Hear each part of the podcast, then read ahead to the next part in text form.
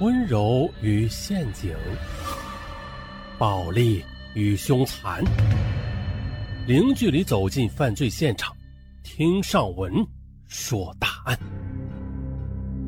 本节目由喜马拉雅独家播出。呃，这又是一起比较短的案子啊！有听友留言了，说尚文你说的案子也太长了，一连八九集。啊，这等得等一个多星期才能听完，好办，咱们就来几个短的，以此来抚慰各位听友等更新的那颗心焦的心。好，咱们开始。本案曾经也是在央视频道播出过的一些案件，嗯，说的是二零零六年，十六岁的于玲玲在济南城郊的一所封闭的高中读高一。于玲玲家境很不错，人呢也乖巧。学习成绩十分优异，老师同学都很喜欢。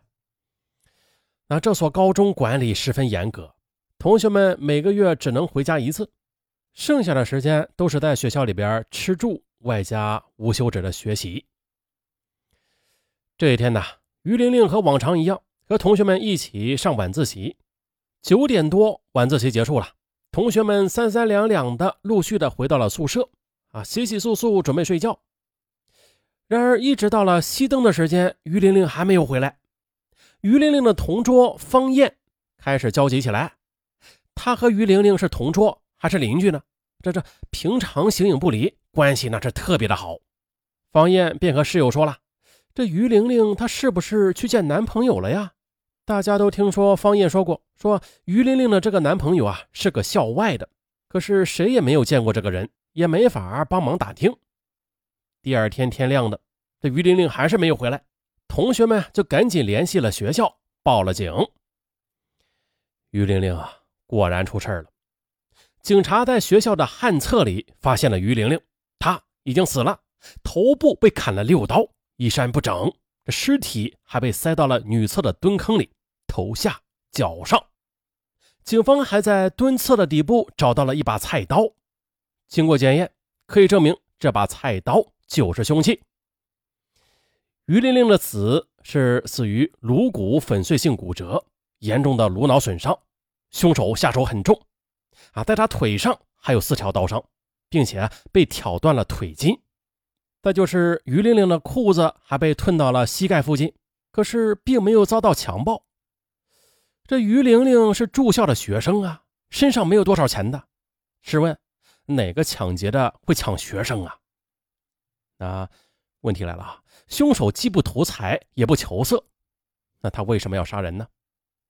更让警方奇怪的是，下了晚自习之后已经是快十一点了，于玲玲一个小姑娘，她为什么不在教学楼或者宿舍上厕所，而偏偏的舍近求远啊，去这么一个偏僻又人少的旱厕呢？难道她一个人不害怕吗？这种种的不正常的现象让警方很是纳闷不过，警方又想到了这同学传言中的那个校外男青年，难道于玲玲是来这里见追求者的？男青年追求不成，恼羞成怒，杀人泄愤。可是校园警卫打包票，说当天晚上绝对没有任何可疑人员进出校园，学校的院墙也没有任何攀爬的痕迹。可是警方不愿意放弃这条线索。啊，对附近这几个村镇的前科青年啊，已经毕业的学生等等，只要能够和于玲玲有交际的男生，都排查了一个遍，哎，并没有发现可疑的人，由此这案件侦破便陷入了僵局。历城分局将案子信息上报至山东省公安厅，省厅又安排了神探姚法医啊接手了这个案子。他认为啊，这个案子也许并不像表面上看上去那么简单。他仔细的勘察了现场，哎，有了一个重要的发现：头部是人体血管十分密集的区域，如果被砍击的话，这血液就会向四处喷溅的。案发现场的血迹最高处是一点五米，而这就意味着这死者的头部在案发的时候是低于一点五米这个位置的。又综合死者的身高，法医推断，于玲玲当时应该不是直立的姿势，她的裤子已经褪到了膝盖以上，不过很有可能不是凶手脱的，而是他当时正在方便。再看死者的致命伤，是来自头骨与枕骨之间的六处刀伤，六处刀伤几乎都是平行的，这就意味着死者是在毫无防备的时候遭遇到了突然袭击，并且没有做任何的搏斗与反抗。他当时很有可能是正在低着头上厕所，凶手就站在他正面，而趁他不备的时候举起了菜刀。而腿上的刀伤出血量很少，裤子上也没有破损，很有可能是刀子在脱落的时候形成的，并非凶手故意为之的。再就是啊，凶案发生的这个旱厕它比较狭长，尸体是在从门口数第五个蹲坑里发现的。从附近的血迹来看吧。这里应该就是案发时于玲玲方便时的蹲位，这个位置距离门口有七八米远，距离厕所的最里侧还有很长一段距离。咱们不妨试想一下啊，晚上十点钟的于玲玲一个小姑娘在这么一个荒僻的空无一人的厕所里边方便，那么另外一个人无论是从厕所里还是从外边走到她身边，她都不可能毫无防备的连头都不抬一下的。不过。除非的这个人是于玲玲非常熟悉的人，而这个人很可能就是一个女人。再就是凶器了，凶器是一把菜刀，但是这把菜刀它有些特殊，一般是肉铺使用的。虽然通过菜刀调查并没有查出什么线索吧，但是却给了姚法医一个重要的提示。从目前的线索来看，凶手并非是临时起意的。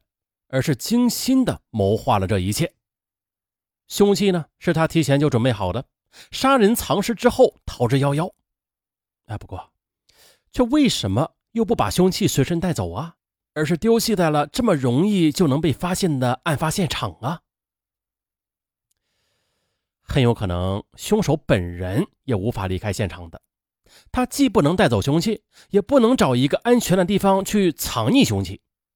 这就意味着凶手很可能就是学校里的人，啊，很有可能不是学生就是老师，而也就是法医的结论让刑警们想到了一个人，那就是于玲玲的同桌、邻居、室友兼闺蜜方艳。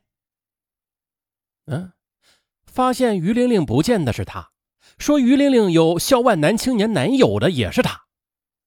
警方对方艳的宿舍进行一番搜查，果然的，在方艳的被褥底下找到了一件血衣，又经过 DNA 的比对，确定为于玲玲的血迹，正是方艳杀害了自己的好友。好家伙呀！上集说的那起案子是曾经的男同学杀了男同学，本起案子是女同学杀了女同学。啊，这防不胜防啊！警方突审，方艳供述了。他为此已经蓄谋已久了。案发当晚呢，自己借口教学楼里厕所人多，于是便让于玲玲陪着自己去那个偏僻的旱厕。那好朋友、好闺蜜嘛，陪着闺蜜上厕所，这是天经地义的事儿啊！啊，于是于玲玲也没有任何怀疑，没有任何防备，选好坑位就蹲了下去。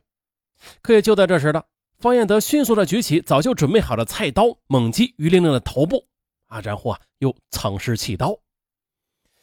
那挑断脚筋是出于怕死者报复的迷信动机，啊，在当地啊有说法，就是说挑断死者的脚筋，啊，这被害的死者呀，啊，就无法再找他报仇了。回到宿舍之后的他，又假装担心于玲玲啊，还编造了一个与校外男青年虚拟的约会，以此来转移警方的侦查视线。可笑的是啊，他这做的一切啊，只是聪明反被聪明误。那么他为什么要杀害同学于玲玲啊？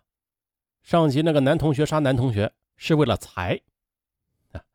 这次的原因很简单，就是因为于玲玲的家境好，学习成绩也好，他妒忌啊。这是一起因为妒忌而发生的血案啊。这人生在世啊，不容易啊。你呢还得有上进心，在做的比别人好的时候，还得防止别人妒忌。这。又是一个防不胜防的案件，这妒忌之心强的人们呐，确实很可怕。咱们设身处地的想一想啊，这画面多恐怖啊！月黑风高夜，闺蜜邀你一起去连排坑位去蹲坑。正当你全心全意的用力的在蹲坑之时，嗖，一把菜刀向你砍来。我就问你，恐不恐怖？啊，吓死个人是吧？妒忌之心呢，害人害己。甭管是妒忌还是嫉妒啊，咱们都不要有。调整心态，好好学习，天天向上。好，本线子就到这儿，拜拜。